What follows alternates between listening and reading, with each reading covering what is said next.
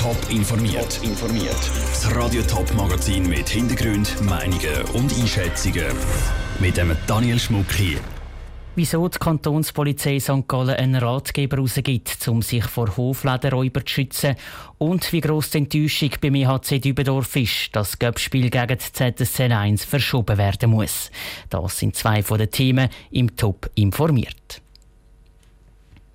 Es hätte ein grosses Hockeyfest werden Es gab 16. Final zwischen dem EHC Dübendorf und der ZSC Lions. Daraus wird jetzt aber nichts. Zumindest vorläufig nicht. Das Zürcher Göpp-Derby muss nämlich kurzfristig verschoben werden. Sarah Frattaroli.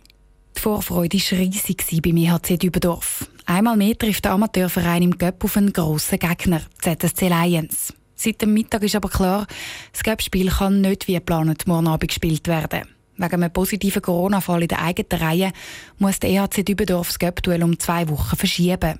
Das ist natürlich eine grosse Enttäuschung, sagt der Beat Gmünder, Vizepräsident vom EHC Dübendorf. Aber ein Weltuntergang sagt die Verschiebung nicht. Für unsere Jungs ist es einfach das Highlight des Jahres, es ist ein Geschenk. Und die kommen vom Arbeiten, laufen in den Kreis, legen die Schlittschuhe und spielen gegen den ZSC. Ob jetzt das morgen oder in zwei Wochen ist, wichtig ist, dass es stattfindet. Die freuen sich eh. Also ich denke, bei uns ist das nicht so, eine, nicht so ein entscheidendes Kriterium. Dass das Göppspiel verschoben werden muss, hat sich schon gestern abzeichnet. Dort sind die Verantwortlichen für ZSC Lions nämlich schon mal vorgewarnt worden, dass es einen Corona-Verdachtsfall bei Dübendorf gibt. Darum sagen sie nicht aus allen Wolken gefallen, wo die Spielverschiebung fix war. Aber ideal sagt sie schon nicht, gibt der ZSC-Sportchef Sven Leuenberger offen zu. A haben wir uns gefreut, auf die Überdorf zu gehen und B, eben jetzt wird reingedruckt, äh, wo wir sowieso schon Freitag, Samstag und dann Donnerstag, Freitag wieder spielen und wäre sicher rein vom Planungseffekt her besser gewesen, jetzt morgen spielen. Aber äh, ich glaube, wir müssen recht flexibel bleiben diese Saison. Weil es dürfte sicher nicht das letzte Spiel sein, das in dieser Saison wegen einem Corona-Fall verschoben werden muss, meint Sven Leuenberger. Darum stellt sich die Frage, kann der Göpp-Match denn überhaupt am Verschiebungsdatum gespielt werden? Der Beat Gmünder vom EHC Dübendorf gibt die Hoffnung auf jeden Fall nicht auf. Wenn man das wüsste, keine Ahnung. Also es ist Fakt, wir leben in dieser Zeit. Äh, es sind Amateure, die sind am Arbeiten, die sind überall im Leben rein. Es gibt Tag X, wo es den nächsten Test gibt und dann hoffen wir einfach, dass das gut kommt. Daumen drücken, weil das wäre extrem bedauerlich. Wir müssten uns so auf dem Köpf verabschieden sagt der Beat Gmünder vom EHC Dübendorf im Beitrag von der Sarah Frattaroli. Das Göppspiel gegen den ZSC ist schon der dritte Match, wo wegen positiven Corona-Fällen hat müssen verschoben werden. Betroffen ist unter anderem auch das Spiel von der Pikes Oberthurgau gegen den National Liga-Verein Lugano.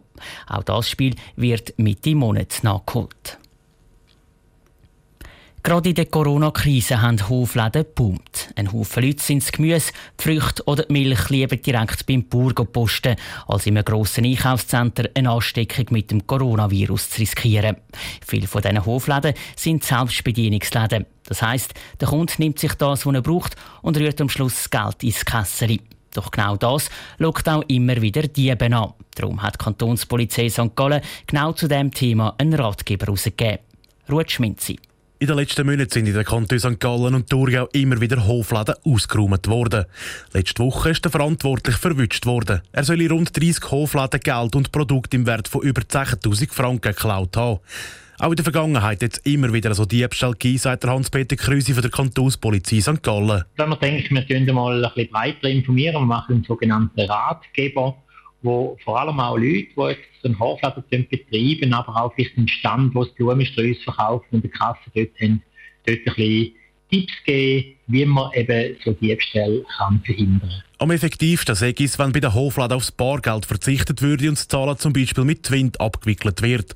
Wenn trotzdem Kassen aufgestellt werden, sollen die am besten am Abend immer geleert werden. Sehr sicher sei auch immer eine Überwachung vom Laden oder Areal davor. Was wir weiter empfehlen, ist, dass man eine Videoanlage könnte installieren könnte.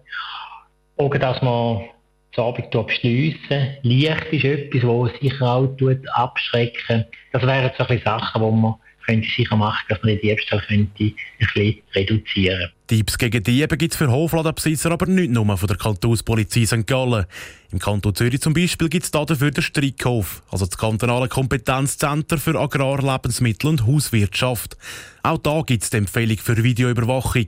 Die abschreckende Wirkung ist halt schon sehr gross, sagt Veronique Keller vom Strickhof. Trotzdem kann Videoüberwachung auch negative Auswirkungen haben. Das kann quasi die, die dann eben nicht etwas mitlaufen lassen, die Kunden, fast dann eben wie auch also abschrecken, dass sie dann eben auch nicht mehr kommen. Und ich finde, man muss dann wie auch immer ein bisschen in Relation setzen, wie viel Prozent das wirklich gestohlen wird. Und so abschätzen, ob es sich wirklich lohnt, Videokameras zu installieren. Also dass die Videokameras nicht mehr kosten als der mögliche Verlust durch Diebstahl. Das ist ein Beitrag vom Ruth Schminzi. Die kantonalen und der Schweizerische Spurenverband wissen auch von den Diebstählen in Hofläden. Trotzdem gibt es von ihrer Seite nur wenig Unterstützung, sagen sie auf Anfrage. Das aber vor allem, weil Spuren die Hilfe offenbar gar nicht brauchen oder wünschen. Seit dem Freitag sind Salsa-Tanzkurse und Salsa-Partys im Kanton Zürich verboten. Weil es in der letzten Zeit gerade mehrere Corona-Fälle gegeben hat an so Events, hat die Zürcher Gesundheitsdirektion durchgegriffen. So sollen die vielen Ansteckungen in der Latino-Community gestoppt werden, heisst es im Beschluss von der Regierung. Eine linke Gruppierung stellt jetzt in den Raum, dass der Entscheid rassistisch ist, weil Walzertanzen bleibt weiterhin erlaubt im Kanton Zürich. Lara Pecorino hat darum wissen, was an diesen Vorwürfen dran ist und mit Dina Wieler von der Stiftung gegen Rassismus und Antisemitismus GRA geredet. Ob der Entscheid gerechtfertigt ist oder nicht vom gesundheitlichen Aspekt, kann ich bei der Stiftung GERA nicht einschätzen. Ich glaube einfach, dass man durch das Gespräch oder vielleicht auch durch eine Stellungnahme von der Gesundheitsdirektion, dass es nichts mit dem Tanz an sich hat, nichts mit der Community und woher die Community stammt oder der Tanz ursprünglich, sondern dass vielleicht irgendwelche Massnahmen nicht eingehalten worden sind. Ich glaube einfach, dass man da sicher kann nochmal eine gewisse Signalwirkung aussenden kann. Wäre das denn aber auch so ein, ein Aufruf oder vielleicht auch eine leise Kritik an der Regierung, dass man den Dialog eben nicht gesucht hat oder dass man den Dialog jetzt spätestens suchen sollte? Ich weiß nicht, ob es den Dialog vorher gegeben hat oder nicht. Darum kann ich jetzt auch nicht von einer Kritik reden. Ich kann nur allgemein sagen, dass wir das in der Bildungsarbeit und zur Rassismusbekämpfung, zur Sensibilisierung gern immer wieder betonen, dass die Intention und Wirkung zum Teil eine andere ist und dass man, indem man das betont und nochmal das Gespräch sucht, viele Missverständnisse kann aus dem Weg räumen. Intention und Wirkung muss nicht immer die gleiche sein. Was heißt das jetzt konkret in dem Fall? Man kann einen Entscheid treffen und es nicht rassistisch meinen und trotzdem kann es von der Community als rassistisch aufgefasst werden. Wichtig ist dann, dass man das anspricht und darüber redet und so können eben Missverständnisse aus dem Weg geräumt werden. Sagt Dina Wieler von der Stiftung gegen Rassismus und Antisemitismus im Gespräch mit Lara Pecorino. Die Zürcher Regierung hat sich auf Anfrage von Radio Top nicht zum Rassismusvorwurf äußern. Das Tanzverbot das gilt noch bis am 18. Oktober. Top informiert, auch als Podcast. Mehr Informationen gibt es auf toponline.ch.